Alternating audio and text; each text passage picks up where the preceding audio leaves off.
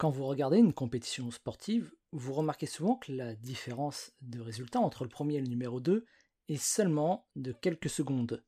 Encore mieux, la différence entre le record olympique et le premier est seulement de quelques millièmes de seconde.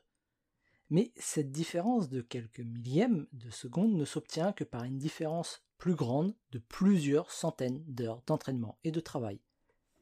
Kubrick a la réputation d'être un des plus grands réalisateurs de cinéma. Il a aussi la réputation d'être ultra perfectionniste. Pour atteindre la perfection sur le tournage de Shining, par exemple, il a volontairement maltraité et martyrisé l'actrice principale, Shaylee Duval.